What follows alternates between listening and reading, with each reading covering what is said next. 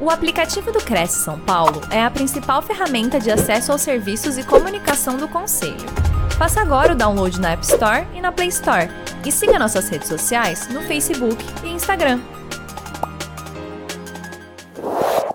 Bom dia a todos! Estamos começando agora mais uma live do Cresce São Paulo. Hoje é terça, ponto de partida, dia 22 de novembro, são 10 horas da manhã. É um prazer receber vocês aqui na TV Cresce e temos certeza de que hoje vocês vão receber informações de grande importância para a carreira de vocês e para o dia a dia da profissão. É, nosso tema de hoje é Acordo de Não Persecução Penal e Infrações envolvendo corretores de imóveis. E para falar sobre esse assunto, nós temos o nosso convidado, que é o Luiz Antônio Ferreira Nazaré Júnior. Luiz Antônio é advogado criminal há 26 anos especialista em Direito Penal e Processual Penal pela Escola Paulista de Magistratura. Ele é membro do IBC CRIM, Instituto Brasileiro de Ciências Criminais, professor universitário e de cursos preparatórios.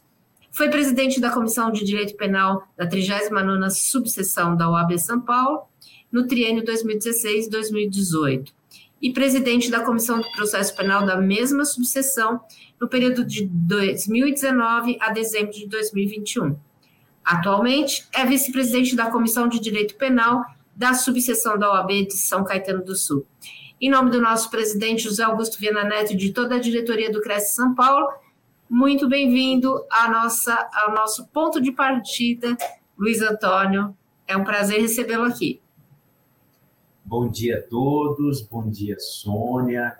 É, mais uma vez é um grande prazer poder compartilhar com, com, os amigos, as corretoras e os corretores de imóveis, algumas experiências profissionais e sempre lembrando que é, é, o carinho com que eu sempre fui e sou tratado aqui no Cresce, não só nas palestras, nas lives online, mas também nas palestras presenciais, é sempre um grande prazer e também aprendo muito sobre a profissão, até por não ser corretor de imóveis, aprendo muito e é uma troca de informações muito bacana, muito saudável. Então, eu só posso agradecer ao presidente Viana, a Sônia e toda a equipe aí que viabilizou e viabiliza essa possibilidade desse nosso bate-papo hoje pela manhã. Muito obrigado.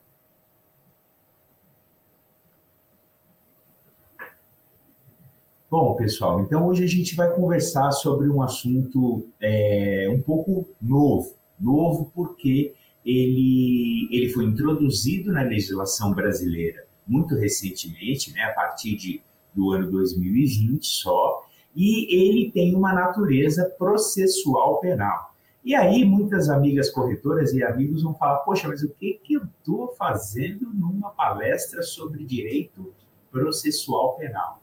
Na verdade, a gente vai desmistificar aqui uma série de situações aonde o exercício da profissão de corretor de imóveis é, corre o risco, assim como diversas outras profissões dos mais diversos segmentos, corre o risco de se envolver, até sem querer, numa infração penal e gerar o, a, a, a instauração de um processo penal. E esse é um grande temor. É comum que nós é, tenhamos aí é, é, um certo receio de qualquer envolvimento criminal. Toda vez que alguém fala, ah, vou te processar criminalmente, ou vou, vou na polícia, vou chamar a polícia por alguma irregularidade, algum crime que possa ter ocorrido. As pessoas que não estão acostumadas a lidar com esse tipo de, de situação sempre se apavoram, sempre se preocupam e, e se preocupam com razão. Então, hoje, o nosso bate-papo aqui ele é sobre o acordo de não persecução penal. Uh, antes de, de falar do acordo de não persecução penal propriamente dito, é importante destacar, como foi já objeto de uma palestra que, que nós conversamos aqui, tanto presencialmente como online, uh, existem algumas, algumas infrações penais, ou seja, alguns crimes, nos quais o exercício da atividade do corretor de imóveis pode chegar muito próximo delas. Um exemplo corriqueiro é o estelionato. Né? Muitas vezes o corretor de imóveis se envolve num projeto, num lançamento, e ele nem, nem ele mesmo sabe, mas aquilo tudo é uma enganação, aquilo tudo contém informações falsas e ele acaba sendo o vetor ele acaba sendo o instrumento dessa informação inverídica e ele pode sim acabar se envolvendo num, num caso de polícia, numa infração penal. Não só essa, mas outros, é, existem crimes específicos do Código de Defesa do Consumidor, existem crimes da lei de incorporações, que nós já tratamos, então são infrações penais que muitas vezes não, não vão gerar exatamente uma pena de prisão, mas o envolvimento num, num inquérito policial perante a polícia, ou mesmo numa infração penal perante o Poder Judiciário, é sempre uma situação constrangedora que vai incomodar o envolvido, especialmente quando se trata de um profissional que vive do exercício da sua atividade e, evidentemente, não quer nenhum tipo de problema, especialmente um problema de ordem criminal, de ordem penal. Então, algumas infrações previstas na legislação brasileira, não só no Código Penal, mas em leis especiais, como eu disse a vocês, o Código de Defesa do Consumidor, é, a própria lei de incorporações, é, é, crimes tributários, enfim, uma série de infrações que um profissional que lida com a compra, venda e locação, inclusive né, a, a vetusta Lei 8.245, a lei de locação, contém infrações penais também, que, malgrado sejam infrações penais de menor potencial ofensivo, são infrações que vão dar aí uma dor de cabeça caso aconteça o corretor de imóveis, ele quer tudo na sua vida, menos dor de cabeça. Aliás, não só o corretor de imóveis, todos nós evitamos sempre problemas, mas eles existem e eles podem acontecer. Pois bem, e aonde entra o acordo de não persecução penal? Uh, muito rapidamente, contar uma historinha para vocês. É, no direito brasileiro, sempre houve muita resistência em termos de negociação perante o Poder Judiciário isso sempre teve uma resistência muito grande, é, especialmente na área criminal, ou seja, qualquer infração que tenha ocorrido, a rigor, o indivíduo tem que, tem que ter audiência, tem que ter advogado, tem que ter fórum e processo e tudo mais. Acontece que com a evolução, enfim, a evolução da, da própria sociedade, a legislação foi mudando e nós tivemos aí, em 1995, a, o advento da Lei 9.099, que criou os juizados especiais cíveis e criminais. Os juizados especiais cíveis, eles já não eram uma novidade mesmo em 1995, porque havia já o chamado juizado de pequenas causas. Muitos aí já ouviram esse nome, juizado de pequenas causas. Então, algumas infrações cujo infrações é, civis cujo valor do prejuízo fosse muito baixo, eram resolvidas na forma de negociação.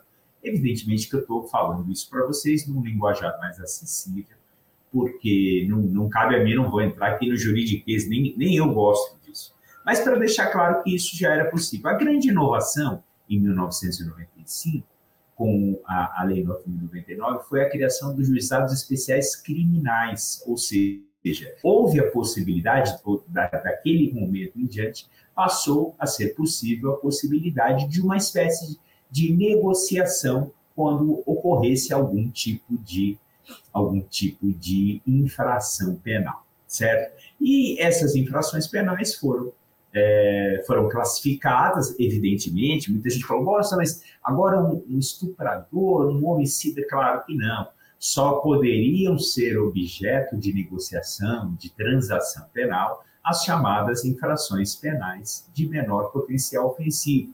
As infrações penais de menor potencial ofensivo, como prevê inclusive expressamente o artigo 61 da Lei 9.099, são aquelas cuja pena máxima não passe de dois anos. Ou seja, são sempre infrações mais brandas, mais leves, que realmente, na prática, não vão levar ninguém ao cárcere, não vão levar ninguém à cadeia, e elas poderão ser, de 1995 para cá, elas passaram a ser passíveis de, objeto, de serem objeto de negociação perante o Poder Judiciário. Então, propõe-se lá, muita gente fala, ah, cesta básica. Sim, propõe-se uma, uma, uma prestação de serviço à comunidade, a, a pessoa envolvida naquela atividade, ela vai lá num hospital, vai numa creche, vai numa escola, às vezes ela tem uma habilidade. Certa feita eu atendi um cliente, ele era, ele se envolveu numa, numa infração dessa natureza. Ele, especialista em tecnologia da informação, ele, ele se comprometeu a dar aulas gratuitas na rede pública durante um determinado período para crianças é, e adolescentes na área dele. Então, é, existe também uma, uma certa contraprestação daquele indivíduo que acaba se envolvendo nessas infrações, uma contraprestação até dentro da área da especialidade dele, o que tem uma função social até bacana. Acontece, porém, que isso só não foi suficiente. É, a sociedade evolui, vocês sabem muito bem disso, e houve é, a necessidade de se ampliar esse tipo de negociação. Mas, poxa, como ampliar? Será que agora um crime violento, o tráfico de drogas, o homicídio, o estupro, será que eles poderão ser objeto de acordo? Não, não é bem assim. Na verdade, é, a, no final de 2019, é, foi editada uma lei que recebeu um apelido chamado Pacote Anticrime. O número da lei é 13964 de 2019, a lei 13.964 de 2019. É, ela promoveu uma série de é, alterações legislativas na área penal, na área processual penal e na área da execução penal, que é, é, são as regras que regulamentam a situação do indivíduo depois da condenação. Então, houve aí uma espécie de mini-reforma, e que foi chamado popularmente pela imprensa como pacote anticrime. E dentre as mais diversas é, alterações que foram promovidas, uma delas foi a criação do Acordo de Não Persecução Penal. Então, antes de falar disso, vamos estudar essa locução. O que é um acordo de não persecução penal?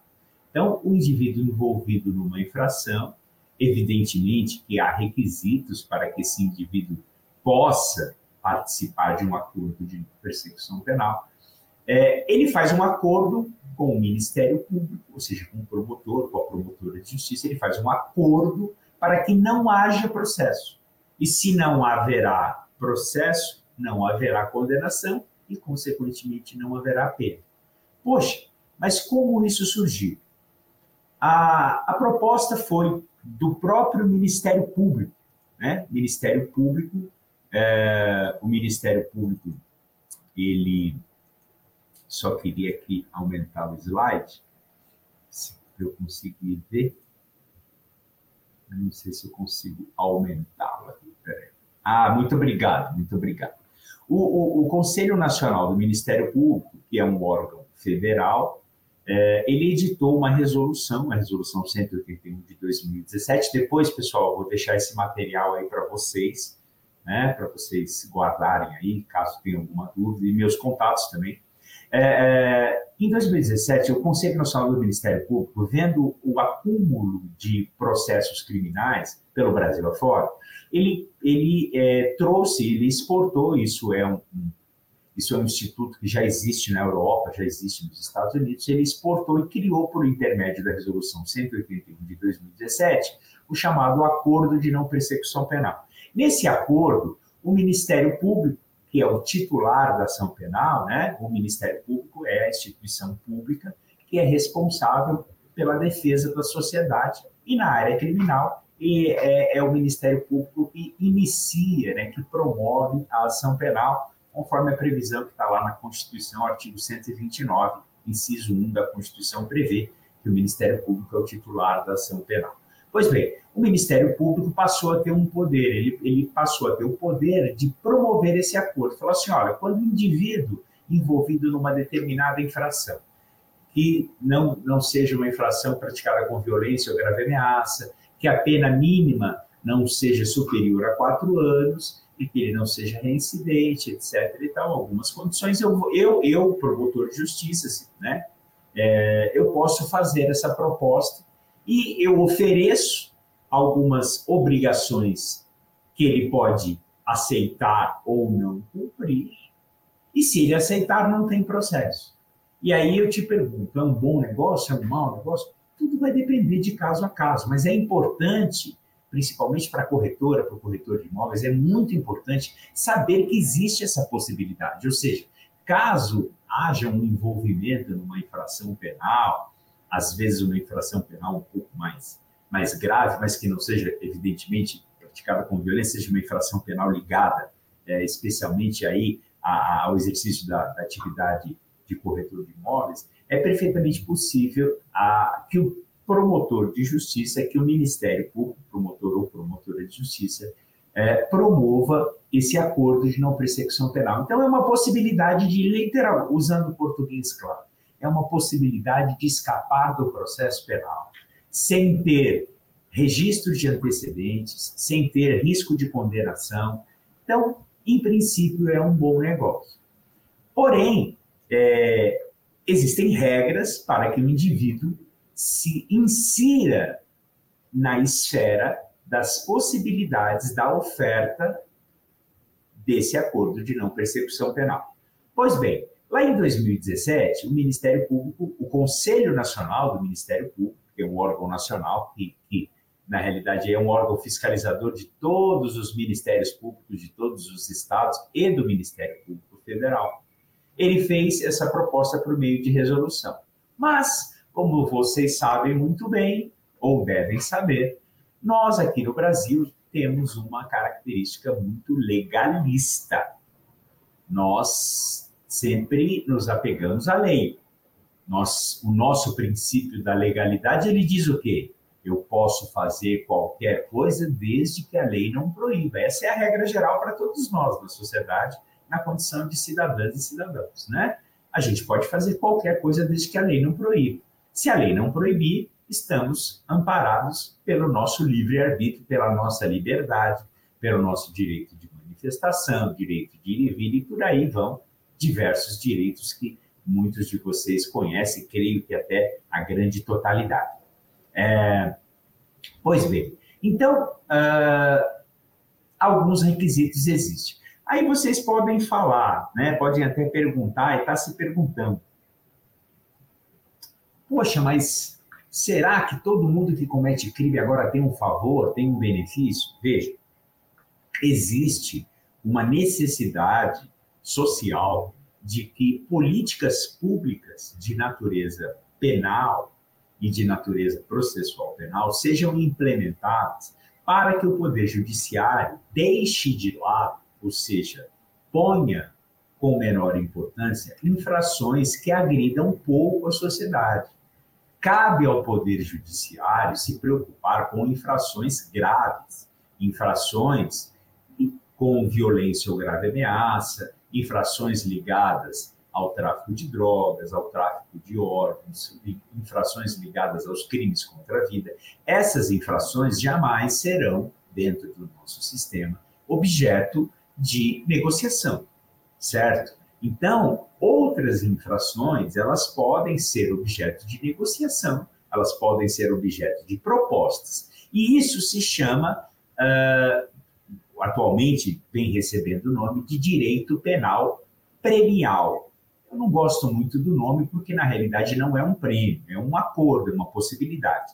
Da mesma forma que muitos de vocês conhecem ou já ouviram falar no SEJUSC, que é o centro de, de conciliação que existe aí em todos os fóruns, que é a negociação. Poxa, a, a construtora ficou de entregar o empreendimento e depois é, perdeu o prazo, extrapolou demais o prazo, ou a, a locação deu problema, um conflito entre locador e locatário. Então, existe o SEJUSC na área civil, que é o centro de negociação, de conciliação, para que as pessoas resolvam as suas lides, as suas pendências, é, de uma maneira amigável, entrando num acordo, entrando numa, numa possibilidade é, de, de se negociar, ao invés de levar um processo judicial até o final, com custas processuais, honorários de advogado, que ninguém gosta de pagar, né? A gente sabe que é, é, honorário de advogado não é algo que se pague com prazer.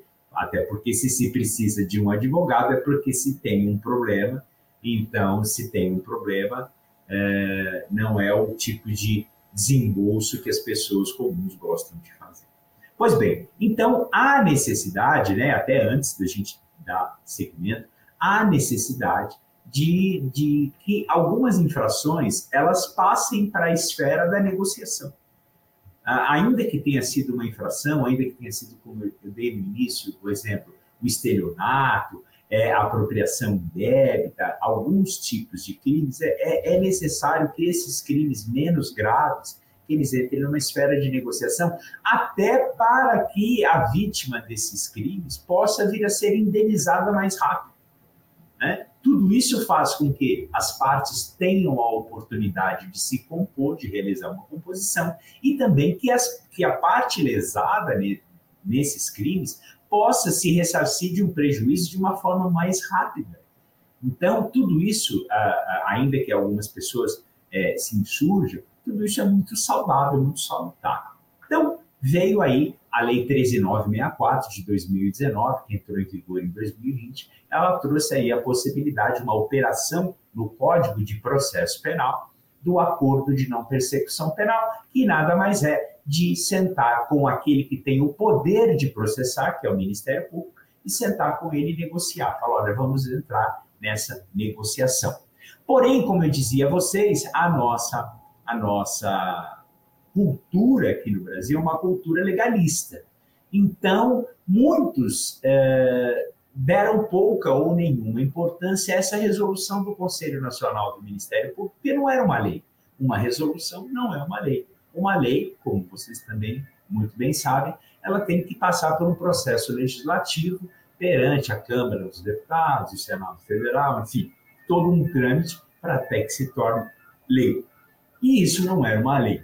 Mas, com o advento do, com o advento do, uh, do pacote anticrime da Lei 13964, isso uh, foi possível. E aí, a partir de agora, né, nós temos aí a, a operação, passando um caminhão de bombeiros aqui, nós tivemos aqui uma alteração no Código de Processo Penal, logo no comecinho. E criou-se o artigo 28A. A propósito disso, eu sempre gosto de destacar, né? Toda lei, vocês lidam muito com, leis de todas as espécies, é, muito, é, muitas vezes ligadas à locação, compra e venda, etc. Toda lei tem artigos, e muitas vezes não vale a pena você revogar todos os artigos, criar uma nova lei. Então, na hora de enxertar, é isso que eu quero trazer aqui para vocês. Toda vez que o legislador precisa acrescentar, inserir uh, um dispositivo novo, ele coloca uma letra ao lado do artigo da lei. Então, não será raro que vocês aí, é, no, na formação de vocês e até mesmo na, na, na, atualização, vocês vejam algumas leis que têm, por igual aqui, artigo 28A. Por quê? Porque já existia o artigo 28 no Código de Processo Penal, aliás, o Código de Processo Penal é de 1941, uh, eh, já existia, e aí o legislador agora de 2020, ele inseriu aí e coloca uma letra. Então, só para vocês é, se acostumarem, porque quando surgiu uma letra, vocês, ao lado do número do artigo, é porque esse artigo ele foi criado depois da, do artigo original. Tá? Então, é, tudo isso, como toda operação legislativa, ela sempre sofre críticas, sempre passa por elogios, análises, e depois, na prática, os tribunais vão lidando com essa novidade. Essa é uma dinâmica muito comum no direito. Vocês mesmos conhecem decisões de tribunais a respeito de incorporação, a respeito de, é, é, de condomínio, e tudo isso sofre uma grande alteração. E aí o ponto de partida foi aquilo que nós já tínhamos na mão.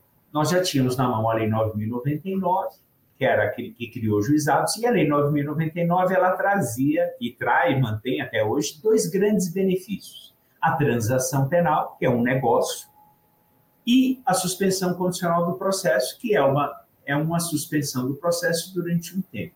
Só que os padrões da Lei 9.099 eram padrões em termos de quantidade de pena, porque veja, o nosso fiel aqui no direito penal não é dinheiro, é quantidade de pena.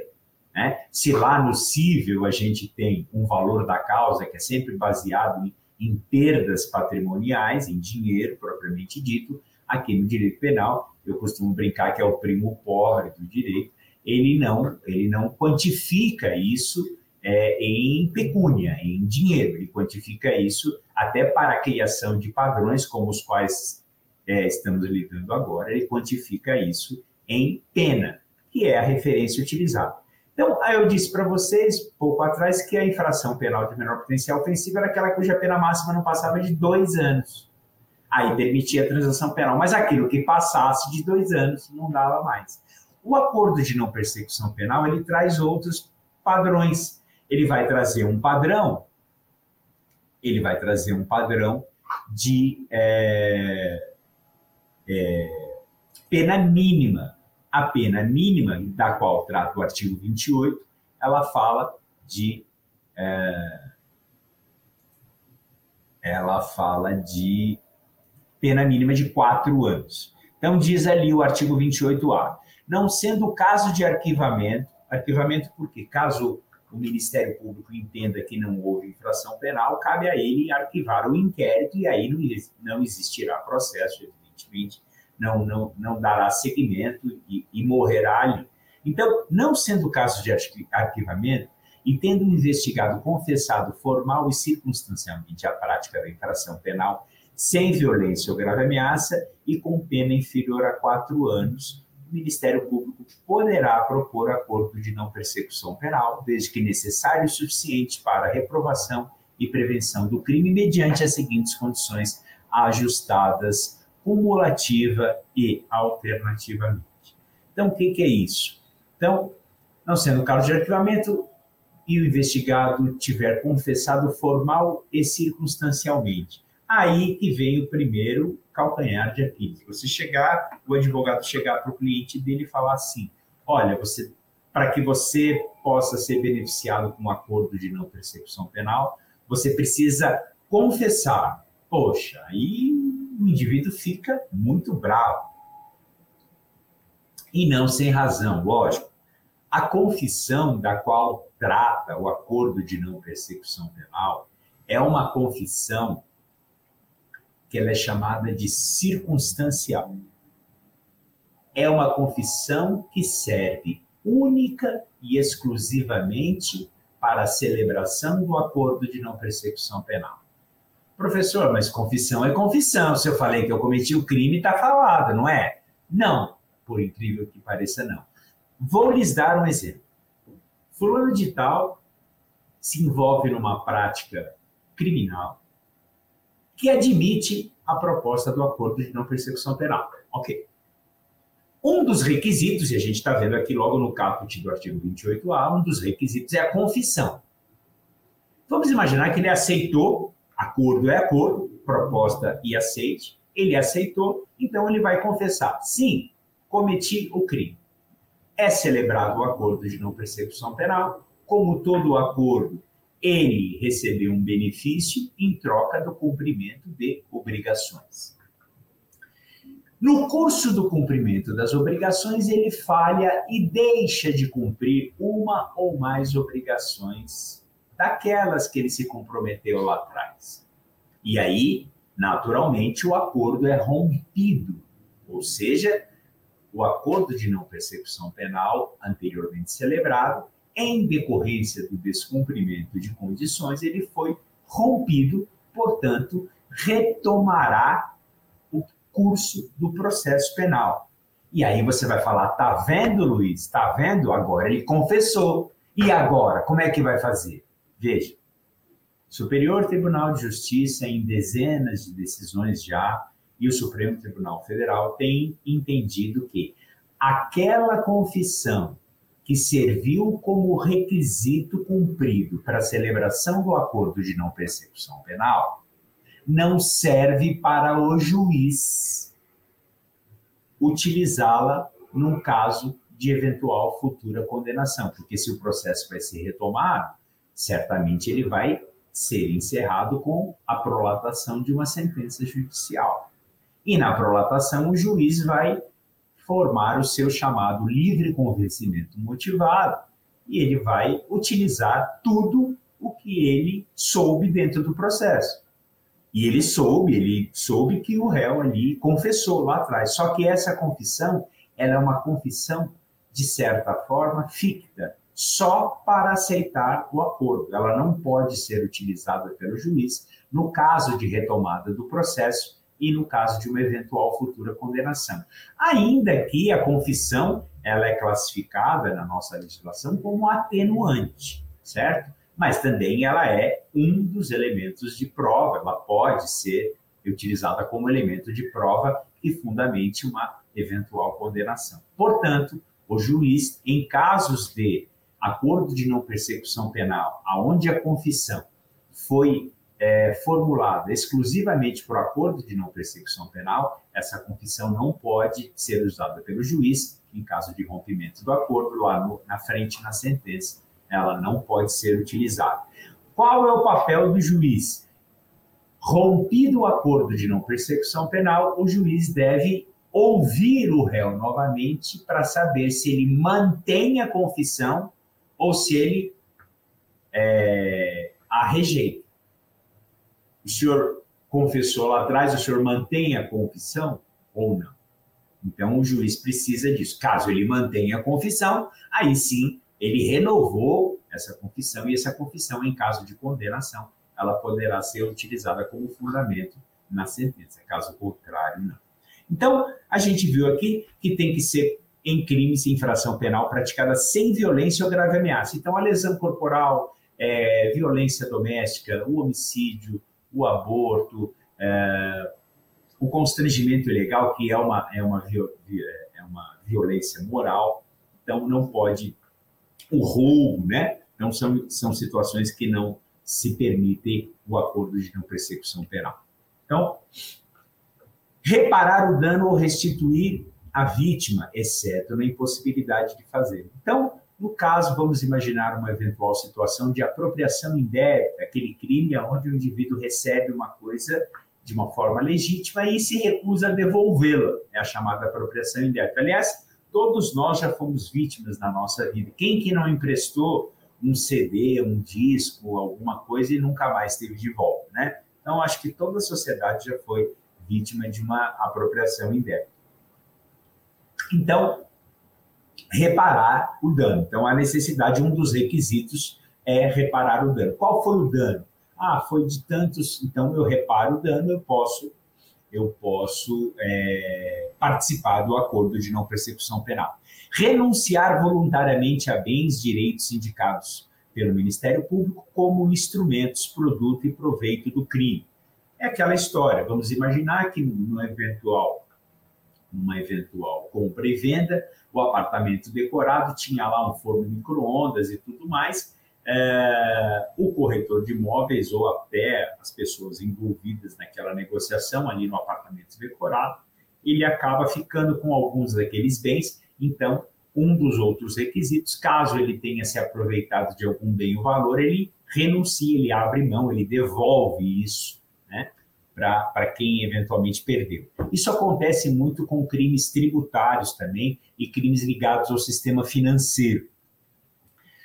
Prestar serviços à comunidade ou a entidades públicas por período correspondente à pena mínima combinada é, ou é, ao delito, diminuída de um a dois terços em local a ser indicado pelo juízo de execução na forma do artigo 46 aqui do Código Penal. Ou seja, o indivíduo também, para ser beneficiário do acordo de não persecução penal, ele tem que se dispor a prestar um serviço para a sociedade ou ajudar um órgão público trabalhar aos finais de semana. Agora, é, nesse caso, é, o juiz faz um cálculo de pena hipotético, ele reduz essa pena de um a dois terços, e aí esse vai ser o período em que a pessoa que foi beneficiada com acordo de não persecução penal é, irá prestar um serviço à comunidade, uma entidade assistencial, apontada pelo juízo da execução, ou seja, o juízo que cuidará da aplicação da pena, cuidaria da aplicação da pena se houvesse pena. Depois, cumprir por prazo determinado outra condição indicada pelo Ministério Público, desde que proporcional e compatível com a infração penal imputada. Vejam só, é, o Ministério Público pode, vejam que essas, essas condições, esses requisitos aí, é, principalmente esse do inciso 5, ele diz respeito a uma iniciativa do próprio Ministério Público. Então, vamos imaginar que alguma corretora, algum corretor de imóveis se envolva numa situação dessa e seja parte aí num acordo de não persecução penal. Sendo parte, ela pode, poderá, por exemplo, é, dar palestras, dar aula, enfim, é, propagar boas informações a respeito da corretagem de imóveis. Então, é, ir numa escola pública designada pelo juiz e dar palestras, falar da profissão de corretor de imóveis, falar da importância, falar da, da, da necessidade que a sociedade tem da atuação profissional de vocês. Então, pode ser, é sempre um lado social que o legislador traz para que o Ministério Público possa fazer com que o beneficiário do acordo de não persecução penal possa trazer, além de, de, de pagar, de devolver e de indenizar eventual prejuízo, também trazer para a sociedade é, algum elemento de contribuição. É sempre um aspecto bastante positivo. Muitas vezes, é, aquele grupo que vai receber aí uma palestra, talvez eles nunca tivessem tido essa oportunidade, e aí um corretor, uma corretora de imóveis pode acabar auxiliando, pode acabar ajudando, né? Para a aferição da pena mínima combinada ao delito que se refere ao capítulo desse artigo, serão consideradas as causas de aumento e diminuição, aí questões mais jurídicas, né? O juiz vai avaliar. Uh, agora, o importante, sempre lembrando, é que uh, o acordo de não persecução penal ele é ele é previsto para todas as infrações cuja pena mínima seja de até quatro anos, ou seja, o rol que era muito pequeno lá na Lei 9.099, nas chamadas infrações penais de menor potencial ofensivo, o rol foi muito ampliado. Então, hoje nós temos diversos, uma grande maioria dos crimes é, que podem ser objeto de acordo de não persecução penal, exatamente para tirar essas infrações da, da mira do judiciário. Né? O disposto no caput desse artigo não se aplica nas seguintes, nas seguintes hipóteses. Se for cabível a transação penal, de competência dos juizados especiais nos termos da lei. Ou seja, até uma situação lógica. Se couber a transação penal, é porque a infração ela é de menor, menor potencial ofensivo. Então, se couber aquilo que está na Lei 9.099, a gente não chega nem aqui. Então já faz o que está lá, né? Só vai só vai entrar em cena um acordo de não persecução penal aquelas situações que extrapolarem, é, que não forem mais possíveis de serem resolvidas por intermédio da transação penal. Se o investigado for reincidente ou se houver elementos probatórios que indiquem que a conduta criminal habitual reiterada ou profissional, é, exceto ser insignificantes as infrações penais pretéritas. Ou seja, se o indivíduo for reincidente, quem que é reincidente? Reincidente é um indivíduo que foi processado e condenado criminalmente, com uma sentença transitada em julgado, ou seja, da qual não caiba mais recurso, e nos cinco anos que se é, sobrepuser a, ao término da condenação, ele ainda será reincidente. Depois disso, ele volta a ser primário. Não entendi nada. Vamos lá. Fulano de Tal foi condenado por um crime a cumprir uma pena de três anos. Exemplo hipotético. Fulano de Tal começou a cumprir essa pena de três anos. Não importa se é na cadeia, se é o regime aberto ou fechado. Depois que ele terminou de cumprir a pena de três anos, durante os próximos cinco anos, dali para frente, depois do encerramento da pena, ele será considerado reincidente caso ele se envolva numa nova prática criminal. Após o quinto ano contado da data do encerramento da pena, ele volta automaticamente a ser réu primário. Então, é uma situação prevista em lei que o indivíduo condenado a qualquer crime, depois que ele terminou de cumprir a pena, e depois daquela data, que se passaram cinco anos e um dia, ele volta a ser réu primário, certo? É o que é a regra prevista. Então, esse é o indivíduo reincidente, é aquele que já foi processado e condenado, está cumprindo pena ou terminou de cumprir pena e não faz cinco anos ainda. Tá? Ou mesmo, numa outra hipótese, se houver algum tipo de elemento em que o, o, o, promotor acha que ele é uma pessoa que, se, que tem a personalidade voltada para o crime e tudo mais, uma pessoa que comete um estelionato mais de 10 vezes, ao longo de 20 anos ele já foi processado, ainda que não tenha sido condenado, ele foi processado várias vezes por estelionato, é uma pessoa que já não tem um, uma, uma, boa índole, tudo indica. Então, esse indivíduo não pode ser não ser beneficiado. E aquilo que eu já disse a vocês, o inciso 3, ter sido agente beneficiado nos cinco anos anteriores ao cometimento da infração, que cai na questão do reincidente. Né? Uh, nos crimes praticados com violência ou grave ameaça, nos crimes praticados contra a mulher, evidentemente. Né? Não temos. É, aliás, nos dias de hoje, infelizmente, a violência contra a mulher ela tem aumentado, ainda que as penas tenham, tenham sido elevadas, ainda que as previsões tenham sido aumentadas, mas infelizmente a, a mulher ainda tem sido vítima de inúmeras formas de agressão, não só física, como verbal, e, e, e isso tem trazido uma grande preocupação para a comunidade é, jurídica, especialmente a comunidade jurídica criminal. Daí tá uma política pública que nós ainda, nós brasileiros ainda não conseguimos é, resolver não conseguimos é, trazer uma situação de aceitação. E daí decorrem diversos problemas da atualidade, por aí vai, certo? Então, mas lá no parágrafo terceiro, o acordo de não persecução penal será formalizado por escrito, será firmado pelo membro do Ministério Público, pelo investigado seu defensor. Então, como todo acordo, né, gente? Vocês estão acostumadíssimos, acostumadíssimas a lidar com contrato, a lidar com compra e venda, alocação. Acordo é acordo.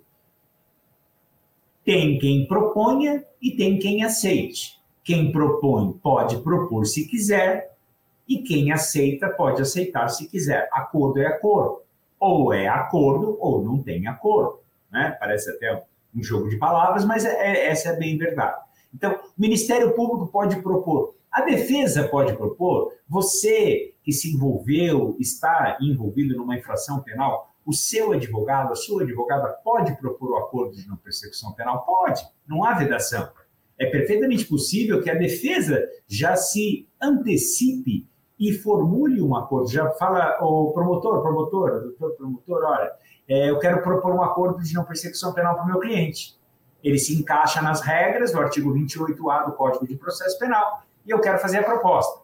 Pode ser que o promotor não aceite, pode ser que o promotor ou a promotora não aceite, Sim, se ele não aceitar, o que, que eu vou pedir para o juiz? Eu falo, excelência, juiz, então vamos fazer o seguinte: eu quero o acordo, o promotor não quer o acordo, então encaminha para o Procurador-Geral de Justiça, que é o chefe do Ministério Público, né? e ele vai decidir se vai ter acordo ou não. Claro, o chefe do Ministério Público não pode obrigar o promotor a aceitar o acordo, senão deixa de ser acordo. Tudo que é imposto não é acordo, né? Então, mas o, ministério, mas o chefe do Ministério Público pode entender que é caso de acordo. Se ele entender que é caso de acordo, ele nomeia outro promotor, o promotor celebra o acordo. Agora, se o Procurador-Geral de Justiça também entender que não é caso de acordo, então aí segue o barco, vai ter processo. Mas o importante é, é mostrar a vocês que existe essa possibilidade. Existe uma possibilidade de sentar e negociar. E vocês, que estão, a alma do, da atividade profissional de vocês é o um negócio, é a negociação é o acordo, né, em termos gerais, em termos da corretagem de imóveis, a compra, venda, locação, é, tudo isso é sempre acordo. Então, existe uma possibilidade de acordo, sim, na esfera penal, quando o indivíduo se vê envolvido numa infração penal. Isso é importante saber, porque não só você, como corretora, corretor de imóveis, mas assim, o pessoal da sua imobiliária, o pessoal da construtora, precisa saber disso. Pessoal, amigas e amigos corretores e corretoras. É muito comum, e eu vejo isso aqui no prédio do meu escritório, tem três corretoras e um cartório de registro de imóveis, ter ideia. E a gente no café encontra aí, na hora do almoço, vai conversando, eles não fazem a menor ideia. Claro, vocês estão focados no negócio de vocês, vocês não fazem a menor ideia que vocês podem se envolver num rosco criminal grande e que pode ter uma indenização grande. Então, saber, conhecer a possibilidade da realização de um acordo dentro da esfera criminal é muito importante. É, eu, eu tive conversando com alguns engenheiros aqui semana passada, a gente estava almoçando, E aí eu falei, olha, vou dar uma palestra no Cresce, assim, assado. Poxa, que legal. Por quê? Porque ele falou, não, mas como é? Eu não, eu, eu não cometo crimes, eu sou engenheiro, eu sou diretor de uma construtora. Eu falei, sim, você é um cidadão, anda na rua. Pode cometer crime. Enquanto você estiver vivo, você pode cometer crime. Ponto. Acima dos 18 anos até o último dia de vida, qualquer um de nós pode se envolver numa infração penal. Não tem escapatória. Pode até que você chegue no seu último dia sem nada, mas pode ser que não. Tá? Ah, mas a minha atividade profissional não tem nada a ver. Não tem nada a ver até certo ponto. Né? Então, é, é muito importante isso, certo? Muito importante. E esse acordo vai ser homologado pelo juiz, uma vez que ele foi formalizado. É, eu já fiz, eu contabilizei, eu já fiz mais de 50 no ano 2020 para cá. Eu atendo, é, eu atendo algumas imobiliárias, eu atendo algum segmento da área de alimentação, restaurantes, atendo farmácias e atendo é, hospitais e médicos e dentistas, porque a, as profissões deles também elas andam muito próximas de eventual infração penal. Crimes contra a saúde pública, crimes contra a ordem tributária, crimes contra a ordem econômica existem, então, por aí, previstos em lei. Então, é lógico, né? nem todo mundo vive esse dia a dia, esse cotidiano. Eu vivo porque sou advogado criminal, mas a maioria dos profissionais, profissionais liberais ou próprios empresários e corretoras, donos de imobiliária, não vivem isso no dia a dia. Então, eu me sinto na obrigação de levar a vocês, falar, olha, isso existe, pode acontecer, cuidado, né? E, e trocando em miúdos é isso aí que a gente que a gente está aqui conversando hoje. E aí vem regras processuais, eu não vou me ater a isso, porque aí o juiz vai homologar, existe a possibilidade de, de, de do, do juiz não homologar, o acordo, porque ele está é, sendo feito de uma maneira irregular. Inclusive, a grande maioria dos acordos que eu fiz, até por conta da pandemia, elas, uh, essa maioria desses acordos foram realizados da mesma forma que estamos aqui, da forma online. Então, é, meu cliente e eu tínhamos uma audiência com o Ministério Público, com o representante do Ministério Público, promotor ou promotor. É, ele expunha o, o, o, os requisitos do acordo, eu, como, aliás, é, eles faziam o seguinte: eles encaminhavam antes os requisitos do acordo. Eu me reunia com o meu cliente, fazia a proposta, falava da confissão, falava: olha, você vai confessar, mas essa confissão não pode ser utilizada contra você em caso de, do andamento do processo, explicava. E aí, quando ele aceitava, a maioria aceita, quando ele aceitava, ah, a gente havia uma audiência entre meu cliente, eu e o promotor ou promotora de justiça fazia o acordo, homologava, ficava gravado. Ao senhor aceita o acordo, a proposta é essa, essa aceito. E aí depois, dali alguns dias, havia uma audiência com o juiz ou juíza, e ele perguntava, senhor fulano de tal, senhora fulano de tal, é, foi realizada uma audiência na data tal, o senhor aceitou o acordo? Aceitei, tudo gravado, né? E aí homologava o acordo. E o importante do qual é o resultado disso para quem se eventualmente se envolva numa infração penal passível de acordo de não percepção penal. É importante que essa pessoa não terá registro criminal, essa pessoa não terá nenhum tipo de apontamento no seu prontuário. Vai no poupa-tempo tirar antecedentes, não vai sair a, a, a, essa, essa, essa situação. E aí, é, isso pode ser muito vantajoso. Mas existem as pessoas que é, eventualmente não não aceitam o acordo de não percepção penal. Eu tenho um cliente envolvido numa situação, ele inclusive é um engenheiro, e um senhor de idade, e ele está muito convicto, falou, não vou confessar, eu não quero o acordo. Falei, olha, qual é a minha função? Fui contratado por ele, e a minha função é trazer a ele, botar as cartas na mesa, literalmente, falou: olha, quais são os prós, quais são os contras. Ele analisou, nós tivemos algumas reuniões, é, eu expus a ele todas as possibilidades é, de desenlace disso, desse processo, e ele não aceitou. Um engenheiro, uma pessoa renomada, talvez na área dele, talvez seja o maior especialista do Brasil em petróleo, e ele não aceitou, falou: não vou fazer o acordo porque eu não estou envolvido nisso. não vou, não vou fazer o acordo, não. Não vou confessar. E a confissão, como eu disse a vocês, ela é pré-requisito para o acordo. Então, ele não vai confessar.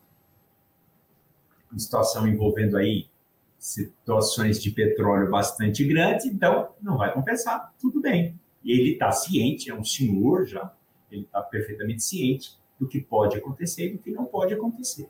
Então, meu papel eu cumpri. Mas a grande maioria, pelo menos a partir da minha experiência, que eu já devo estar com 57, 58 acordos realizados desde 2020, é, a partir da minha experiência, a grande maioria aceita porque você não tem processo, você não tem antecedentes. Então, é uma forma de você, num caso de um deslize, de algo que você não queria que acontecesse, poder acontecer. Né? E aí, ali no parágrafo 11, a gente fala o descumprimento do acordo, né? E aí, o descumprimento do acordo, é, isso vai gerar, sem sombra de dúvidas, o que?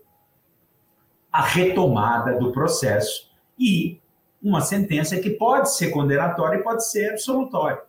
Né? A sentença de um processo, seja ele qual for, a gente nunca sabe. Tem até um ditado que diz ah, a gente nunca sabe o que sai da cabeça de um juiz ou de um bumbum de neném. Eu discordo do bumbum de neném, até porque eu tenho filho pequeno, eu sei o que sai. Na cabeça do juiz eu nunca sei e nunca saberei, malgrado eu já esteja caminhando aí para o meu 27 ano de advocacia. Eu, eu não, não, nunca, não tenho bola de cristal, eu nunca sei o que vai acontecer. Eu posso até deduzir, mas a minha bola de cristal às vezes não funciona. Então, gente, é, esse material é um material que tem bastante detalhe. Eu não vou ficar lendo, tomando o tempo de vocês, até porque é, isso aqui é um bate-papo. Eu tenho até um curso voltado especialmente para o pessoal da área jurídica, até se alguém se interessar, eu tenho esse curso. Mas aqui o nosso caso é apresentar para vocês essa possibilidade. É, vocês que trabalham principalmente em grandes imobiliárias, incorporadoras e que têm contato com outros profissionais, como engenheiros, arquitetos, essas pessoas também, não só vocês, corretoras e corretores, mas essas pessoas também correm o risco de eventualmente se envolverem numa infração penal. E não significa que seja um criminoso. Qualquer um de nós, você está às vezes dirigindo seu automóvel e alguém, eu conheci uma pessoa que estava descendo a 23 de maio em São Paulo, né? Uma, é uma avenida bastante é, tem um fluxo muito alto de, de carro, há muitos anos atrás, e o indivíduo resolveu se suicidar, escolheu o carro dessa pessoa, essa pessoa respondeu um processo criminal, foi considerada ré, e, e, enfim, isso pode acontecer com qualquer um de nós. Então, longe de mim aqui, né, falar que, ah, fulano é criminoso, não é isso. A infração penal está aí, cai quem quer, como diz o ditado, né? Então, tem que tomar cuidado, tem que ficar atento, tem que ficar é, muito cuidadoso. Eu sei que vocês são muito responsáveis, vocês têm uma formação técnica muito especializada em termos de responsabilidade, mas às vezes alguma coisa cai do caminhão e mais. Às vezes vocês estão envolvidos em grupos que estão envolvidos em situações criminais cujas quais vocês desconhecem. E aí você também, na hora que vem o rolo compressor, vai todo mundo. A, a, a, a política da polícia é na dúvida, eu levo todo mundo, depois a gente vai vendo quem a gente libera. Então, eventualmente, você pode acabar se envolvendo aí no empreendimento que tem alguma coisa não muito é, regular, isso pode trazer problema. Então, saiba que existe essa possibilidade do acordo de não persecução penal. Certo, pessoal? Então, por enquanto, eu vou. É, nossa conversa, é, eu, eu termino aqui. Eu estou totalmente à disposição para responder eventual dúvida de vocês. Meus contatos estão aí também. Uh, se alguém tiver alguma dúvida, amanhã, semana que vem, meu e-mail, meu WhatsApp está à disposição. E aí, se alguém quiser fazer alguma pergunta, eu puder trazer algum tipo de esclarecimento, vai ser um prazer. Eu estou aqui à disposição. Maravilha, professor. Quero agradecer aqui a sua participação.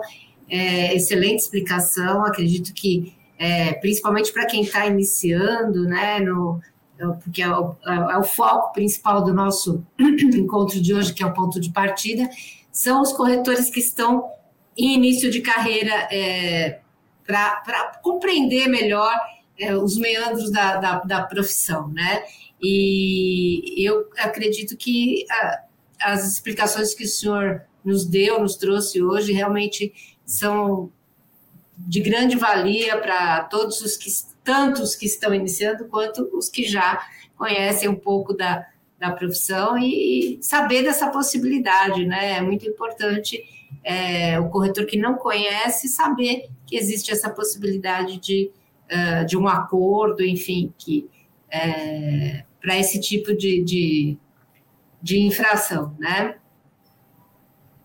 Perfeitamente. Então é, é um prazer poder compartilhar isso com vocês. Inclusive, quando nós conversávamos a respeito da, do tema, é, eu ultimamente tenho me, me, dedicado muito ao estudo, até por conta do, da, da, atividade profissional, começou a acontecer é, diversas oportunidades de realizar o próprio acordo e com várias situações até algumas pitorescas. E aí eu falei, poxa, já que é, os corretores de imóveis, assim como outros profissionais, eles correm o risco de se envolverem até sem querer numa infração penal, nada mais justo do que levar para eles essa informação. Olha, existe essa possibilidade. Então, se acontecer alguma coisa contigo, você pode é, falar com, com, aquela pessoa que vai te representar, que vai te defender, com seu advogado, porque eu tenho notado, viu, Sônia, é, curiosamente, para mim, eu, eu, acho isso muito curioso, mas é, eu tenho notado que muitos colegas, ainda da área criminal, eles ainda não têm uma familiaridade com a, a dinâmica, com a logística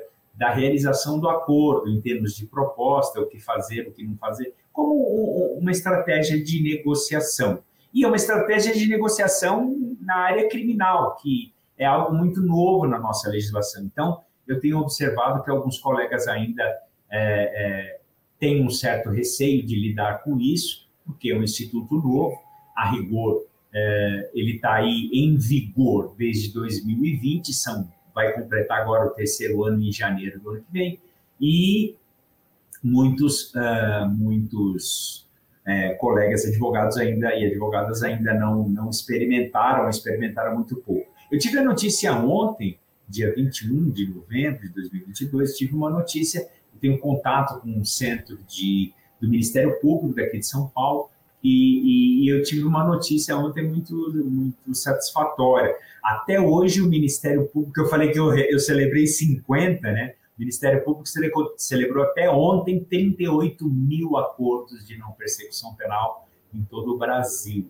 Então, isso é bom, porque você tira da justiça coisas que vão levar a nada, vão perder tempo, vão gastar dinheiro e podem gerar uma condenação. Imagina uma pessoa condenada a um ano de prisão no regime aberto ela nunca vai ser presa, mas ela tem uma condenação. Acho que isso é importante. Com né? certeza, isso é bem complicado, né? E a justiça nossa vem é, cheia, né? congestionada de processos, né? Realmente, esse é, um, é uma saída bastante positiva, né, professor? É, muito legal. Mas é isso aí, Sônia. Eu fico à disposição. É, os meus contatos estão aí. Se alguém quiser mandar pergunta, quiser fazer pergunta agora, enfim, eu estou totalmente à disposição. E mais uma vez agradecer o carinho, a atenção de vocês aí, do presidente Viana, passando por toda a equipe da direção, você, Sônia, o pessoal aí que me apoia no áudio, na, nas questões técnicas aí. É, eu tenho sido recebido com muito carinho. Eu, eu falo, se eu, se eu parar de advogar, eu vou ser corretor, porque tô, é, é, o Cresce São Paulo é uma casa tão gostosa de frequentar que daqui a pouco eu vou me tornar corretor só para ir aí. que bom, que bom, que bom, professor. É, a casa está aberta ao senhor, a gente agradece bastante também a sua disponibilidade e essa, essa oportunidade de sempre trazer boas informações aqui para a gente. E temos certeza que não faltará oportunidade para que o senhor retorne aqui com outros temas e converse e passe seus conhecimentos para os nossos corretores, que é sempre uma, um momento muito agradável e muito bacana para a gente poder absorver tudo isso. Quero ah, agradecer ótimo. novamente, em nome do nosso presidente, a sua possibilidade de estar aqui conosco hoje e uh, dizer que hoje à noite nós não teremos live, mas é, não percam as lives da semana, né? Amanhã, quarta nobre, com certeza estamos juntos novamente. Muito obrigado, um forte abraço, até a próxima. Obrigada, professora, obrigada a todos que nos acompanharam hoje. Um abração e até mais. Até mais.